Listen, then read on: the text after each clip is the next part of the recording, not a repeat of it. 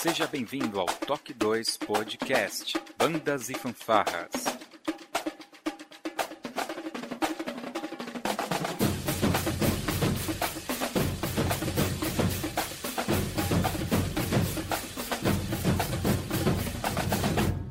No ritmo da vida, na batida do coração.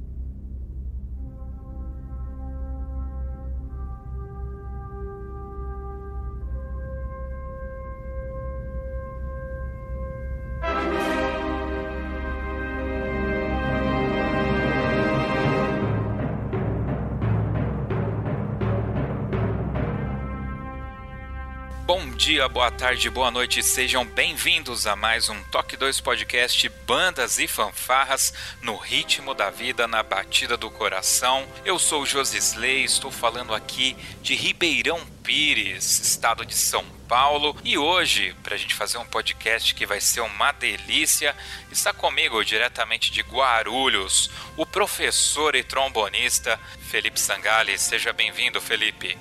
Obrigado, bom dia, boa tarde, boa noite. Isso vai ser um programa especial e diferente, vai ser muito legal mesmo. Vamos lá.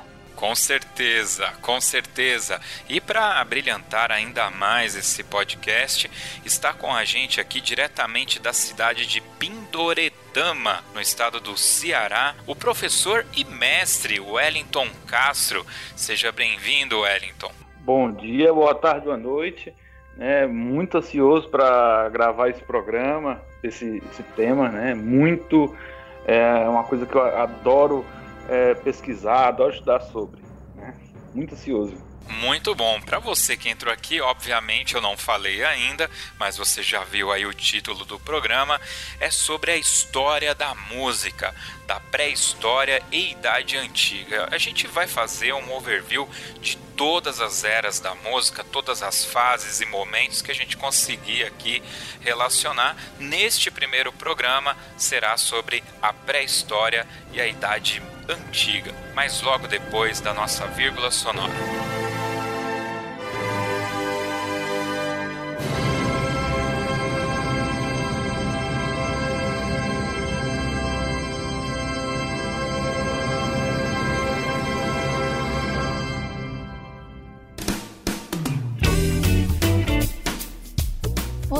Você está ouvindo o podcast do Toque 2 Bandas e Fanfarras, do site toque2.com.br.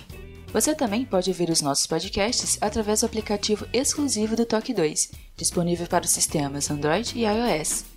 Para entrar em contato conosco, você pode acessar as nossas redes sociais através do nosso site, ou então pelo e-mail contato@toque2.com.br.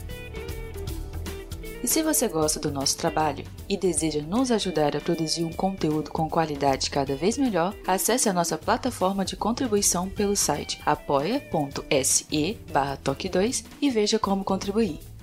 Este podcast tem o apoio cultural do Portal Brasil Sonoro. Clique, ouça e toque. Para ter acesso às partituras, visite o site brasilsonoro.com.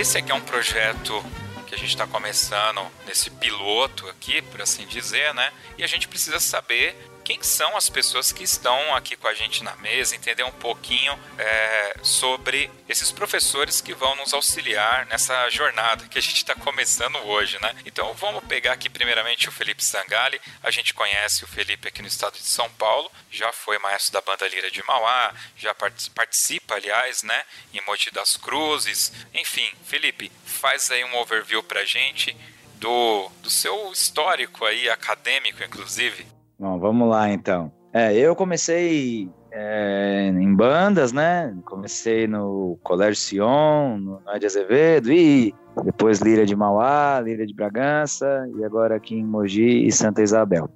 É, minha carreira acadêmica eu estudei trombone, estudei na antigo LM, tô ficando velho, né? Agora é EMESP, né? E na Escola Municipal de Música, Fiz licenciatura pela Uni Santana e com especialização em educação musical, né? Depois de formado, fiz curso de musicalização infantil e educação inclusiva e flauta doce também. Esse é meu currículo. Legal, você, além do o trombone, a gente acompanha você nas redes sociais. Eu vejo você postando muitas fotos tocando violão também, né, o Sangalho? É, tocar é uma palavra muito pesada, né? A gente eu arranho o violão para musicalização, porque para trabalhar com criança e essa coisa de musicalização infantil é necessário um instrumento harmônico, algo que deixe a aula mais dinâmica. Então eu me utilizo do violão para para poder deixar essa aula mais fluente, mais legal, mais interessante. E fora que também é um grande passatempo, é algo que eu uso para para desestressar e para para brincar mesmo, eu, eu gosto de praticar o violão. Gostaria de saber tocar bem, mas sou um esforçado aí no violão. Legal, muito bom. Bom, eu não sei nada de cordas, cara, então você já saiu na minha frente nisso daí. Bom, e temos aqui também, né, o Wellington Castro, que eu fiz uma brincadeira aí que ele é mestre, né? Mas eu não sei se ele é mestre mesmo. Ele vai falar agora pra gente. Fala aí, Wellington. Então, ó, é, eu sou trombonista também, e eu, eu tô vendo que eu tô entre trombonistas. É, é, eu sou. Eu comecei aqui na banda de Pindoretama, aí quando eu entrei na faculdade, é, no bacharelado em composição, eu participei de alguns grupos também por lá, na banda de música da, da UES, a banda sinfônica da UES, na orquestra da UES. Né? Eu fui, é, acabei sendo arquivista dessa orquestra durante sete anos. Aí depois fiz uma especialização em, em educação musical, trabalhei no Colégio dos Bombeiros aqui do Ceará, é, fui para Curitiba, fiz mestrado lá e estou agora fazendo mestrado é, na, na, Universidade Federal do Rio Grande do Norte, com o professor Hesch. É, mestrado, eu, meu mestrado é, é, em composição e minha graduação também é em composição. Bom, basicamente, ah, e sou também administrador é, do portal Brasil Sonoro. É um site que compartilha partituras, principalmente para banda de música, banda marcial, é, também tem big bands e outros grupos menores. Sim, faltou falar realmente que você tem um site lá, o Brasil Sonoro, que aliás é um dos mais acessados, com certeza, né? Tem ajudado muita gente aí, eu também, né? Inclusive, com as partituras. E é um prazer ajudar, sempre. Muito bem. Bom, já ficou claro aí para vocês que nós temos aqui duas feras da música e que tem com certeza muito conteúdo aí a compartilhar com a gente. Então a gente vai seguir aqui com esse nosso propósito. Agora, é, só para dizer, né? Aqui vocês estão falando com um cara que é um entusiasta de bandas e fanfarras, mas sou um músico em dó maior. Então vou simplesmente fazer aqui a parte do público, né? Com as minhas curiosidades, perguntando e tentando agregar de alguma forma aqui na discussão, tá bom? Então vamos lá, vamos seguindo. Olha, eu acho que quando a gente fala aqui de música, né, da, das eras musicais, uh, você, Wellington, passou aqui pra gente três linhas temporais bem interessantes. Né? Em uma você descreve pra gente os períodos da história, em outro o período história da música e o período da história das artes. E a gente percebe que, obviamente, que o período histórico é bem maior do que o período da música. E a música você praticamente começa ali mostrando pra gente a partir da era medieval, mais ou menos no ano 476 depois de Cristo em diante. Só que a gente puxando essa linha temporal um pouco mais para trás e trazendo ali para a pré-história e idade antiga, para a gente entender o que existia antes disso, né? E quando a gente puxa essa linha para trás, aí vem a, a, grande pergunta, que eu acho que é a, a, a o cerne, né? Da gente é, fazer esse bate-papo aqui, que é como que surgiu a música, né? É, esse, essa, essa pergunta, eu acredito que é uma pergunta que vem intrigando muitas pessoas ao longo de muito tempo. Como é que surgiu a música? Isso é uma coisa que é, dificilmente será respondida com exatidão, porque a gente não tem como voltar no passado e saber como como é que a coisa aconteceu. Mas uma coisa a gente tem certeza: a música não foi inventada. Assim, ela não foi um, alguém que um dia no raio de iluminação divina, inventou a música. Não.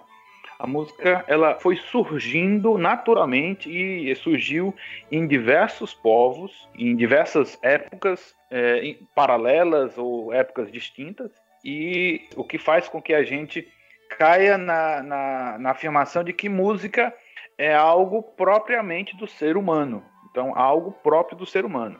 Algo que, é, que só o ser humano faz, digamos assim. Bom, a música, ela surge, digamos assim, em paralelo com a linguagem. Então, é, ela, é por isso que muita gente até gosta de afirmar que música é linguagem, tal, mas ela, é, música não é linguagem. Música é, tem muitos elementos da linguagem porque ela nasce junto com a linguagem.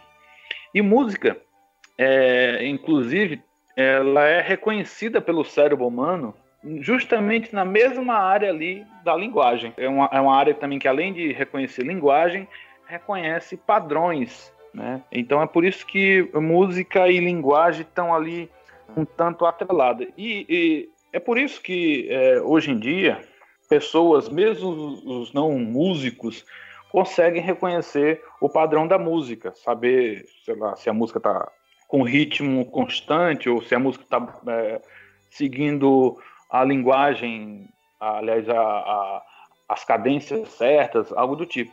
É, não é, não é nada. Isso é um, até um experimento com, que, que, qualquer pessoa pode fazer, é, de pegar uma pessoa que não é músico e pedir para ele olhar uma música e saber se tem alguma nota errada. É, dependendo da complexidade da música, a, essa pessoa ela consegue sim identificar que existe um, alguma coisa errada ali. Então, o cérebro humano ele foi é, evoluindo em, em, algum momento aí e foi desenvolvendo a, a linguagem e a música juntos. É possível afirmar que o meio ambiente onde o homem pré-histórico e da, da Idade Antiga, no meio ambiente em que ele vivia, proporcionou que ele criasse essa, uh, essa construção musical que você falou pelo reconhecimento de padrões. Por exemplo, ele poderia estar perto de um rio que tivesse uma queda da água e que de alguma maneira emitisse um som repetitivo e aquilo é, fosse para ele plausível, né? Ele começa a reconhecer esses padrões e dali ele começa a copiar esses sons, até mesmo no caso de uh, batidas e assobios e sons que a própria floresta ou o campo, enfim, o meio ambiente onde ele estava poderia estar tá fornecendo para ele. Então, acontece que é, reconhecer padrões, isso é animais é, reconhecem. Né? Não é nada incomum você.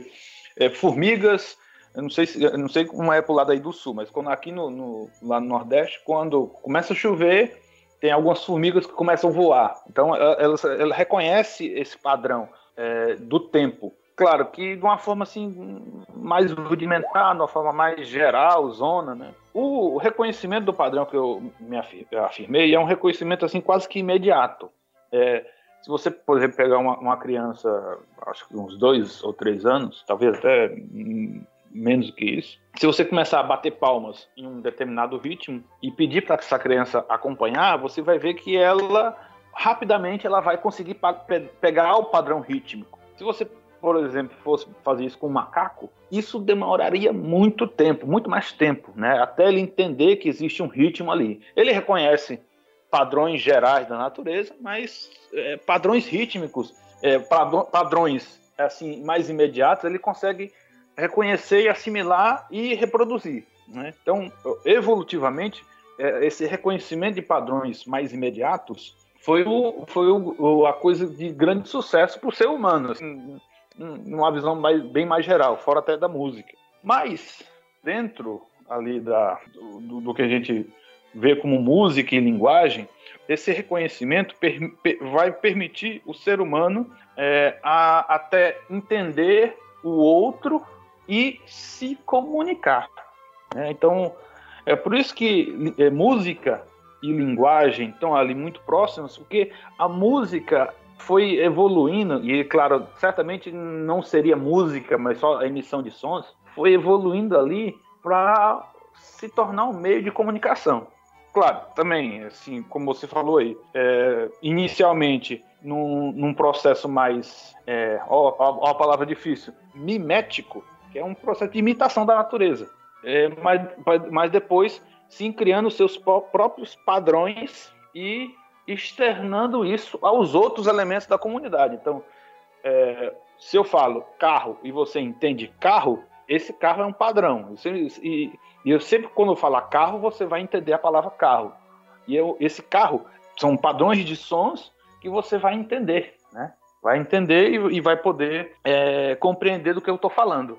Então, se é, chega, como carro é uma, uma, palavra muito parecida com o inglês, car, né? E, bom, a gente não, não vive com a cabeça enterrada na, na terra, a gente sabe que car é carro, e quando um americano chega aqui e fala alguma coisa carro, mais que ele não aponte, mas você sabe, você entende que ele está falando de um carro. Então, esses padrões de sons é, permitiram o ser humano se comunicar. Inicialmente, padrões que eram imitados da natureza, e depois padrões que foram sendo é, elaborados pelo ser humano para se comunicar. E, e, e, essas comunicações servem para caçada, servem para um bocado de coisa, assim, um, várias finalidades, né? É, fa, é, falar alguma coisa. E isso é um desenvolvimento, no final das contas, é o próprio desenvolvimento da linguagem. Mas só que com o passar do tempo, o ser humano ele foi é, no seu cérebro criando uma coisa muito legal que é a abstração. Essa abstração é o que permite, por exemplo, a gente imaginar. Imaginar. E essa abstração também está associada com a arte, com essa coisa da, de, de, nós externarmos coisas que muitas vezes nem existem. Né? Então, é, imagine só você é, sendo um, um, homem primitivo e você é, contempla um, um raio caindo um raio caindo tem um, um padrão de som assim muito né, absurdo. Aí você. E você quer externar isso para para sua comunidade, para as pessoas ali, olha, um, um, raio caiu, buf, buf. Então, e, e, você vai talvez imaginar onde esse raio vai cair de novo, ou vai talvez imaginar é, coisas que esse raio poderia estar fazendo, e em um dado momento você vai tentar fazer alguma coisa com aquele som. Né? Então, música nasce mais ou menos nesse, nesse imbróglio. Não é uma coisa tão definida ainda, como a gente está falando de, de, um período onde, não, onde o, a humanidade não, não, não tem registro, na verdade, de, dessas coisas. Então, é, tudo que a gente fala, tudo que a gente é, estuda é meio que baseado em observações de culturas primitivas, entendeu? Então é uma coisa assim, é realmente é um, é, esse período da história, é, esse período da humanidade é um, acaba sendo um, uma coisa muito nebulosa ainda, né? Mas é pelo menos assim que a coisa aconteceu. É, é, é essa questão de, de um ambiente que, que o homem se encontrava, eu creio que interferiu muito, porque que se sabe também, né, é que no começo a, a criação dos instrumentos, isso se vai lá para cerca de 40 mil antes de Cristo, nessa base, o instrumento é, era utilizado como uma forma de alerta, né? Então, para alertar se tinha algum predador chegando, para alertar de algum perigo, ou para realmente tentar se comunicar de alguma maneira com alguma tribo ou alguma pessoa distante. Então, isso, na minha opinião, isso interferiu no, no tamanho do instrumento, na força que ele era tocado, na projeção sonora, porque, bem como o Eliton disse, isso era uma questão de comunicação, né? Era uma questão de, de linguagem, né? Porque essas primeiras, entre aspas, né, músicas, é, não tinham ritmo, não tinham notas, não tinham forma, eram apenas e tão somente avisos sonoros, né? tentativa de reproduzir sons da natureza ou alertas propriamente ditos, né? Então, com certeza isso interferiu muito. Né? As primeiras pinturas rupestres que a gente acha, é, a, o desenho daqueles instrumentos da época, a gente vê instrumentos de, de acordo com a região que eles foram encontrados, eles se diferenciam muito uns dos outros, né? E isso eu creio que tem a ver é, com a região que a pessoa estava, com o tipo de vegetação que ela encontrava, se era um, um descampado, era um tipo de instrumento. Se tinha uma mata fechada e tinha que vencer um, algumas barreiras para esse som se propagar, aí já era outro tipo de instrumento. Então, com certeza, o, o meio ambiente, o local que ele vivia, interferiu muito na, na forma, é, tanto do instrumento, como na forma que ele era tocado entre aspas também, né? Tudo que a gente fala de música nessa época tem que conter muitas aspas, né? É, a forma que ele era tocado na época também sofria influência é, disso. Eu acredito também que havia uma questão ritualística, né, na época. A exemplo, por exemplo, do, da tempestade, né, e no trovão que o Wellington citou, né, imagina que aquilo deveria ser algo de extremo poder, né, até certa beleza para eles. E eles eh, eventualmente tinham naquilo alguma referência de um deus, né, de algo muito superior e tal. Então, eventualmente eles poderiam naturalmente tentar reproduzir esse som de uma forma de, olha, eu estou ouvindo você e aqui vai a minha representação, né? Esse meu rito, esse meu ritual, a, aquele Deus trovão, por assim dizer, né? Eu estou citando isso como exemplo porque, como vocês estão falando, não há registros sólidos sobre isso, né? E experimentos, eventualmente, que pode, é, por observação, nos levar a entender que havia esse tipo de comportamento, né? Agora, nessa era pré-histórica já mais antiga, né, já chegando um pouco mais na, na era antiga, a gente tem todo um período bíblico, né? Como que a, a academia trata essa parte bíblica, porque a gente tem o tempo lá ah, depois de Cristo, mas o que aconteceu antes de Cristo, a gente vai ter, por exemplo, salmos de Davi, poemas, é, aquele caso da, da muralha de Jericó, né, que lá relata que eles andavam em volta da muralha tocando instrumentos, né, para num ritual para derrubar aquela muralha. E em vários momentos eles vão citar alaúdes e diversos instrumentos que eram utilizados naquela época. E aí com muitas aspas, né? Como que a academia trata esse período bíblico e esses relatos bíblicos?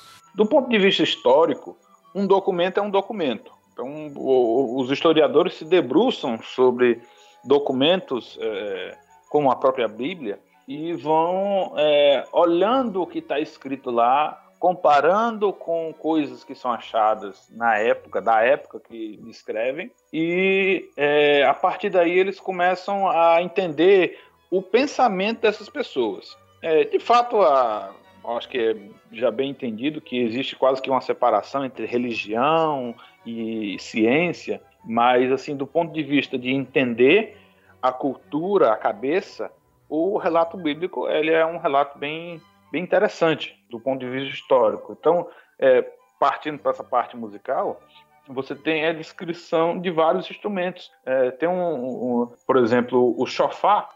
O chofar é um, é um, é um tipo de, de trompa primitiva. Então, é uma trompa feita a partir de um chifre de carneiro. Então é interessante você ver que é, nesse período aí, mais ou menos 1200 antes de Cristo, mais ou menos, né? 1200 antes de Cristo, aproximadamente. Então você vê que nesse, nessa época tinha instrumentos assim. Então eles trabalhavam esse material, que era o chifre do carneiro, deles faziam uma trompa. Né? Há uma, uma passagem bíblica que é muito interessante, muito antes, inclusive, desses relatos de Shofar e tudo, que é a Torre de Babel, né? Obviamente que a, eu entendo que a academia vai totalmente contra o que é narrado ali. No entanto, eu uso muito isso nas minhas aulas de música, cara. Que é o seguinte, né? Para quem não conhece a história, se é que alguém não conhece, no Torre de Babel, o homem como nação, né, queria construir uma torre para chegar no céu. E teoricamente, é o que narra a Bíblia, as línguas foram é, bagunçadas por Deus propositalmente para que eles não conseguissem esse objetivo de construir a, a torre, né, e chegar no céu. E aí tem alguns relatos do tipo que o cara pedia pedra, eles davam madeira, né, eles não conseguiam se comunicar. E aí eu sempre uso essa história para falar, não, mas tem uma linguagem que é universal até hoje, né? Que é a música. Porque a partitura que eu uso hoje aqui no Brasil, se eu der para um músico alemão ou para um músico japonês, ele vai ler a partitura, literalmente, né? E vai conseguir executar, talvez com maneirismos próprios da localidade ou da formação clássica ou popular que ele tenha. Mas a leitura em si, a comunicação do que, que é aquela leitura vai acontecer. No entanto, nesse mesmo período, a música ela não tinha uma escrita, né? A passagem do que seria a música de um para o outro era passado de forma oral. Acredito eu. Estou certo? Se a gente for na época mais antiga, ainda não tinha nem, é, vamos dizer assim, vamos até inventar uma palavra, né? Não tinha essa metrificação, né? A música era, era, era o que, é, como você falou, era o que era passado de um para o outro. É, sim, é, complementando aqui, é por isso que é interessante é, o, o ouvinte também ter acesso a esse, esse mapa aqui, né, do, do, da, do, dos períodos da história, porque se você for analisar, na Idade Antiga, o que marca o começo da Idade Antiga é justamente a invenção da escrita. Então, antes do, da Idade Antiga, toda essa parte pré-história, a história não era, não era contada. As pessoas não sabiam como as coisas aconteciam. É por isso que, aliás, é, aliás voltando aqui, as pessoas não sabiam, aliás, puxa, Maria, as pessoas de hoje não, é, nós não sabemos como as coisas aconteciam porque não tem um relato, não tem um relato de como, por exemplo, a pessoa tocava um instrumento X. Não se tem isso na pré-história quando começa a Idade Antiga, a gente já começa a ter alguns, algumas coisas, porque as pessoas passaram a registrar o seu cotidiano, o, o, tanto é, documentos de contabilidade, mas também é, história, histórias e como tocar as coisas, manuais e coisas do tipo. Então, a Idade Antiga, o começo da Idade Antiga é, é, é o começo, é onde a escrita é inventada e com a escrita, a gente passa a entender melhor como as coisas aconteciam. A Bíblia, ela é da Idade Antiga para cima, né? Então, a Bíblia, a Bíblia, digamos assim, não prevê a pré-história. Então, o, o, a partir da Idade Antiga, a gente tem relato. Então, a gente pode saber que um chofar é um, é um chifre de carneiro. A gente sabe que a gente, a gente, existe esse relato e que você pega, pega o chofar, bota ele na boca, vibra os lábios e sai um som. Então, isso é uma coisa muito importante, que se um, um exercício aqui mental, se por, se por acaso não existisse mais humanidade, ou não existisse humanidade, ou alguma coisa acontecesse, e a gente, sei lá, daqui a 20 mil anos, uma pessoa achasse uma cuíca e um repique. São dois instrumentos que têm anatomic, são anatomicamente muito parecidos. Como é que as pessoas iriam saber como, como se toca uma cuíca, né? Que não é percussivo, percussivo. Ele é um instrumento percussivo porque é da família da, da percussão, mas é um instrumento que a técnica para você é, tirar som dele é diferente. Então, é, o relato de como as coisas acon acontecem é muito importante para a gente entender como, por exemplo, um instrumento produz um som. É que nessa época era tão importante porque não tinha escrita de nenhuma maneira, né? Então, por isso são tão importantes o, os desenhos e a, principalmente a comunicação verbal. Comunicação escrita, porque a verbal é oral, né? Assim, mas é importante. O que eu quis dizer é que é importante essa passagem de informação verbal de, de um pro tornava-se mais importante porque não existia a escrita. Ah, sim, justamente. É, eu acredito inclusive que mesmo o que eventualmente foi registrado de alguma forma, escrita, desenhada, marcada de alguma forma, né, a gente não tem acesso a como a leitura disso era feita. Obviamente que existem vários estudos, mas eu realmente sou descrente de acreditar que é possível você recitar, por exemplo, um dos salmos de Davi de forma musical e da mesma forma que era cantado ou tocado por Davi, entendeu? Porque mesmo que você tenha aquilo escrito, você tem a letra, mas ele não tem a música, né, a, a, a, notação musical e rítmica de como aquilo era executado, né, e tampouco com quais instrumentos, se é que ele usava algum instrumento. E isso é só um, um exemplo, claro. É, uma coisa importante é que, bom, sobre Salmos, né, porque os Salmos tem a língua dos Salmos, a língua original dos Salmos. Eu acho que acredito que fosse aramaico, né, o, o a língua dos Hebreus. Então, então a, essa língua ela tem ah, uma divisão de sílabas e essa divisão de sílabas acaba que tendo um ritmo próprio. Então, se você, por exemplo, pega um salmo hoje em português, certamente, assim, com muita certeza, não precisa nem tanto, ter tanta certeza assim, ele é totalmente diferente da época de Davi. Os instrumentos, é, propriamente, a, a, a forma de, de, tocar, a forma de, de acompanhar isso também é uma coisa que não tem um relato sobre isso. Isso é uma coisa que é, é a parte da cultura oral. Mesmo tendo o relato bíblico, mesmo tendo os manuais, são coisas que são repassadas oralmente. Né? Por muito tempo, o ofício do músico era um, um ofício um tanto menor do que os, os demais ofícios. Então acaba que é, você não tem relato escrito, porque o relato escrito, digamos, facilita o, o repasse de conhecimento, né? Então, não era tão assim. Você tinha linhas gerais e tal, mas você não tem um tanto o relato escrito da música, você não tem o relato de como tocar determinados instrumentos. Você vai, vai ter, no final das contas, um, uma dependência de um professor que lhe ensine a como tocar. E, claro, certamente esse professor vai cobrar alguma coisa algum valor monetário.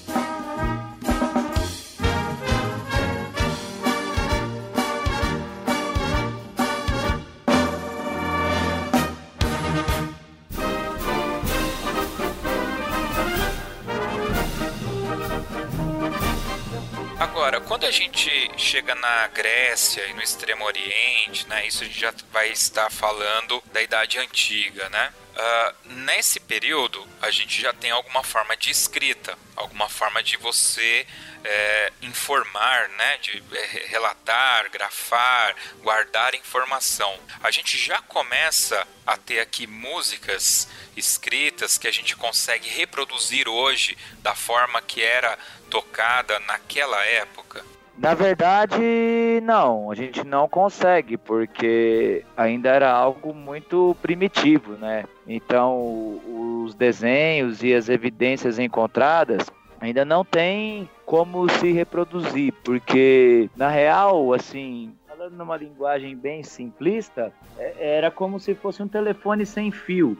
Então a gente jamais vai ter ideia do que de como foi executado a época. A gente tem noções, assim, mas ter uma certeza absoluta e conseguir reproduzir hoje em dia isso, não. É, a noção que a gente tem é uma noção é, ainda parecida com aquela noção da, da, da pré-história, que é de você observar hoje em dia povos que tratam do mesmo jeito. Então você tem, é, na época, todo esse conhecimento musical, música, a música X vai ser tocada em canto tal. Como é que essa música vai ser tocada? Bom, essa música vai ser tocada basicamente improvisada, e a gente sabe disso porque a gente observa músicos, principalmente músicos orientais.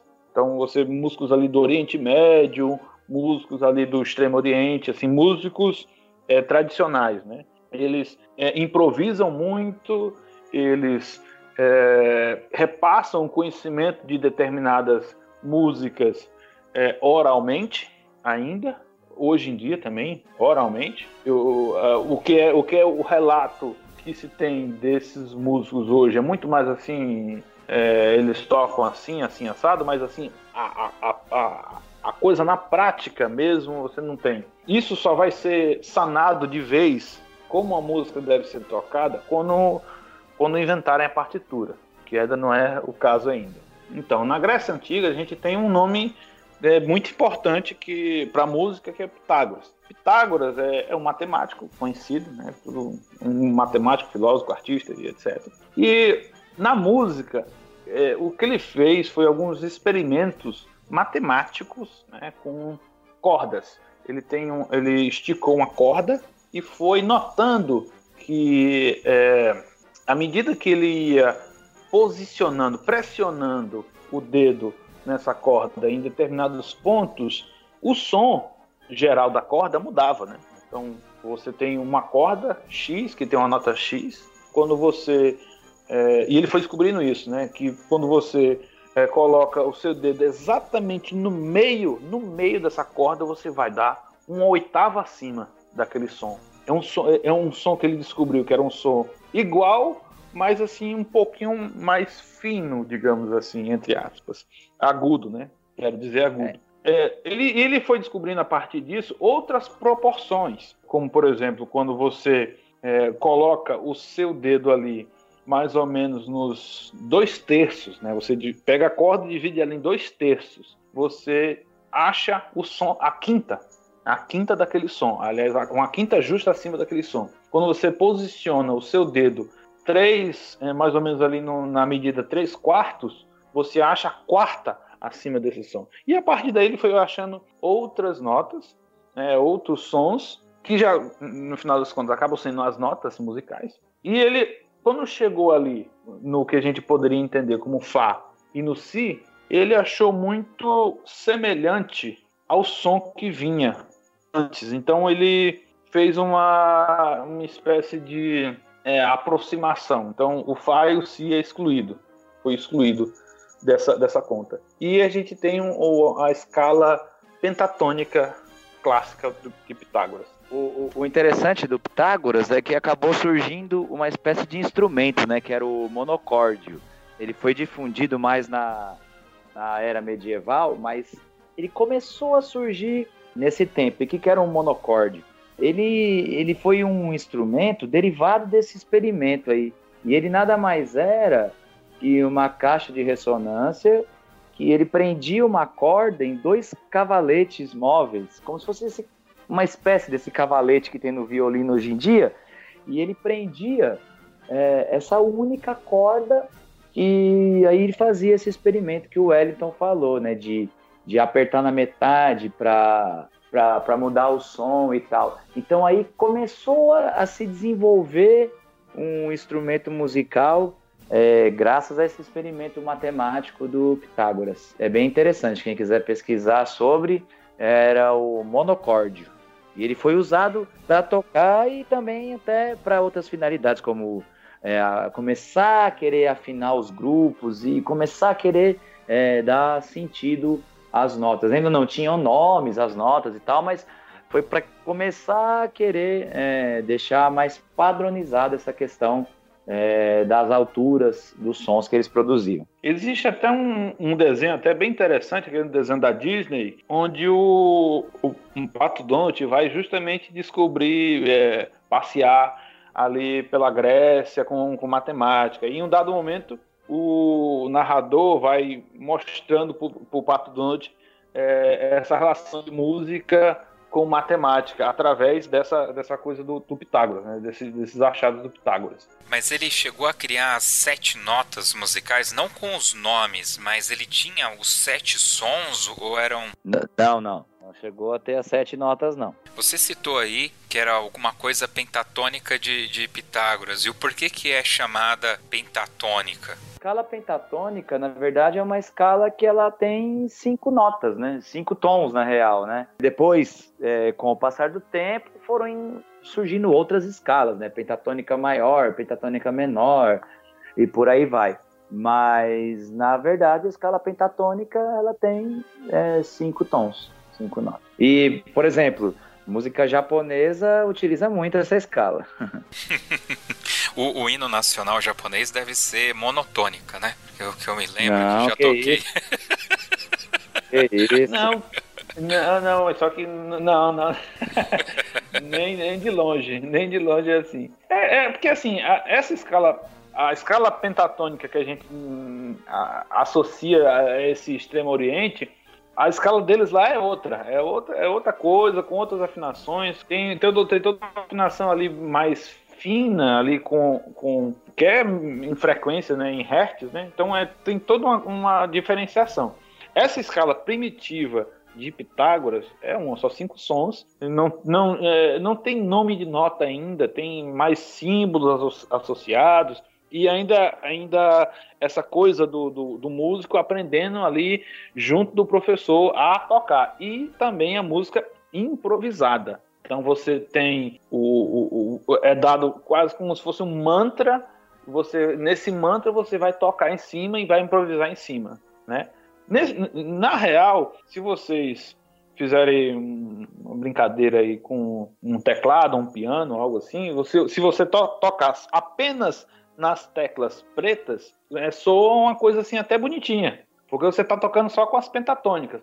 As pentatônicas, o legal disso é que elas, elas não têm dissonância né, entre si. Então você, você não tem semitons e você acaba não tendo dissonâncias. Então você consegue fazer um, um, improvisar assim até mais fluidamente, digamos assim. Mas assim, é, tá. essa coisa, essa do, do essa escala do, do, do, Pitágoras, ela, ela, era desenhada também por isso, né? De, tinha tinha essa facilidade por isso, porque você não tinha sons que iam alterando e criando é, coisas estranhas na música. Você você podia improvisar livremente e sempre ia sair bonito.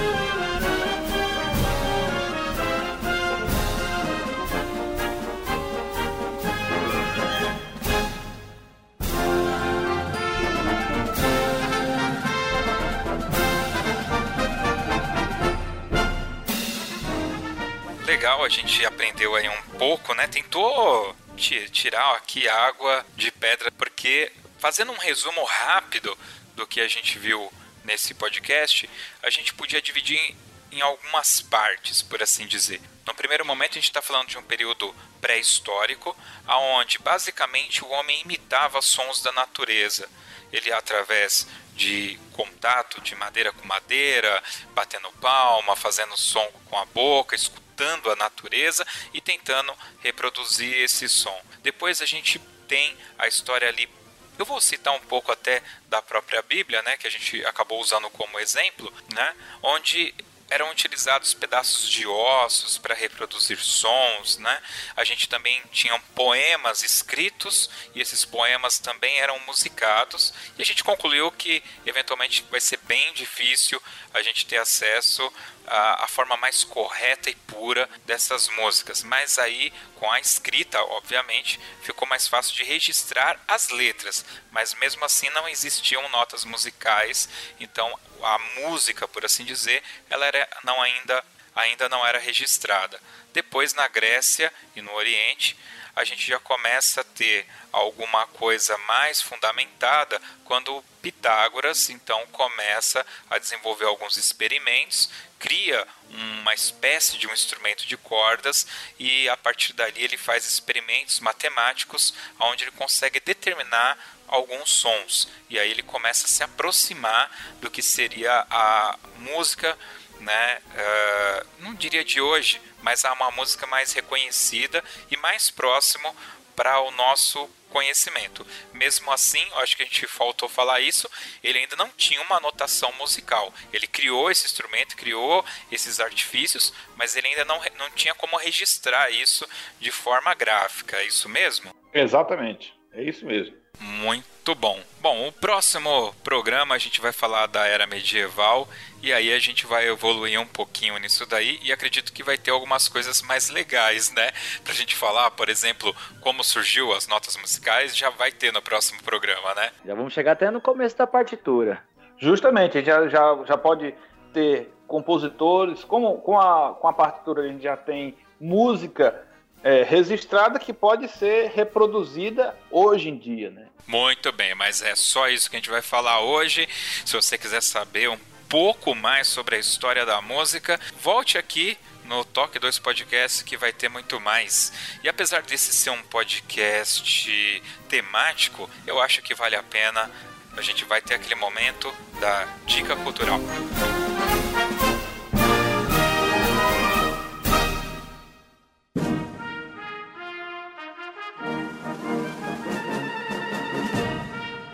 Dica cultural, vocês já sabem como funciona. Os nossos convidados aqui e eu vamos dar umas dicas culturais bem legais aí pra galera curtir quando não estiver estudando música. E aí a gente vai chutar direto aqui pro Wellington Castro. Passa pro Felipe. Eu tenho que pensar ainda nessa minha dica. Vambora, vambora. Eu já tô na bala aqui, tô na agulha. Eu fiz de propósito. Vamos lá então, Felipe Sangali. Ó, minha dica cultural já tá um, tá um pouquinho desatualizado aí, mas é sempre atual. Olha o pleonasmo aí, mas vamos lá. É, o filme Bohemian Rhapsody, do, que conta a história do Fred Mercury do Queen. Eu achei ele sensacional. Então, tem o lado musical também, que eu acho fantástico, a banda Queen. Os arranjos deles são muito bons e, e é sempre legal também ver a história, né? Como surgiu e a gente começa a entender o porquê de certas músicas, ele explica é, o, o que, que ele pensou, é muito bem explicado. E para mim, que sou um leigo total de cinema, mas a atuação do ator é sensacional. Eu recomendo.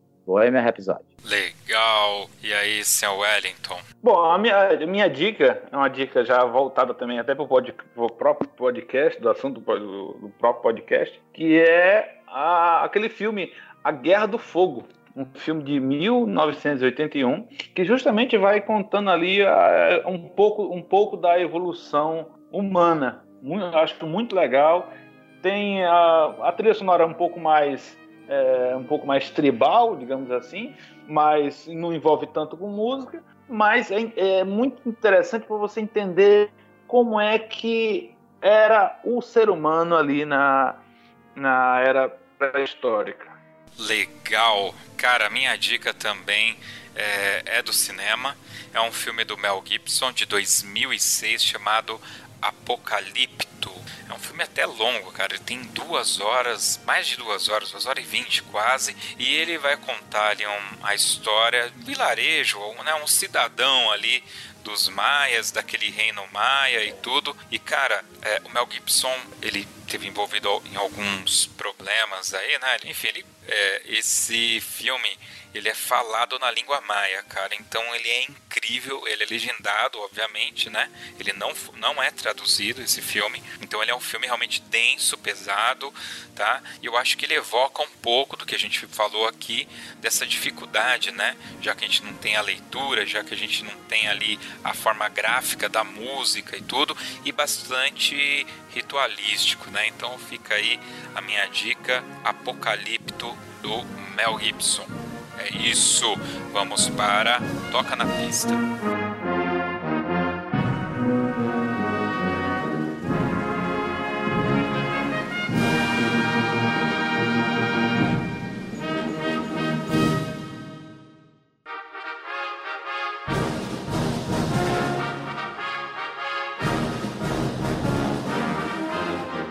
Toca na Pista vai ser difícil, né? Como que a gente vai fazer, Wellington? Você que é o doutor aí, você tem uma dica de música que a gente pode tocar aqui no final que conjugue com o tema desse podcast?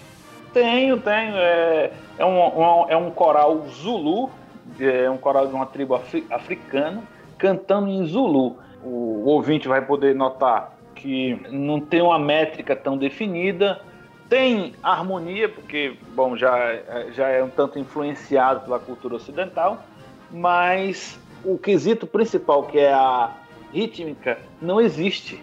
Então é, é uma é coisa, é uma dança muito legal. Muito bem, então a gente vai escutar um trecho, então, dessa música Zulu, que vai ficar aí dentro do, do tema aqui do podcast. Vocês podem ter acesso a todo o nosso conteúdo através do nosso aplicativo para Android. Tem tudo lá do Toque 2, é só acessar e muito mais vem ainda pela frente. Eu espero vocês no próximo podcast Toque 2. Bandas e fanfarras no ritmo da vida, na batida do coração. Valeu!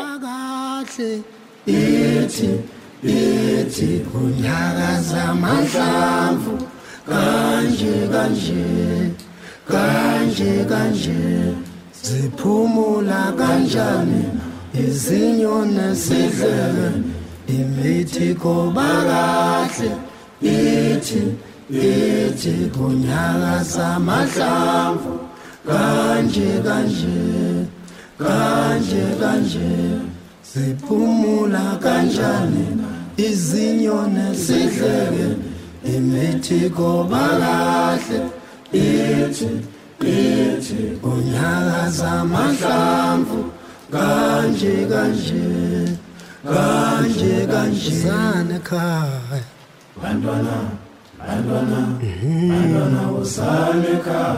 We bantwana usane ekhaya. bantwana usana ekhaya le bantwana usana ekhaya bantwana usana ekhaya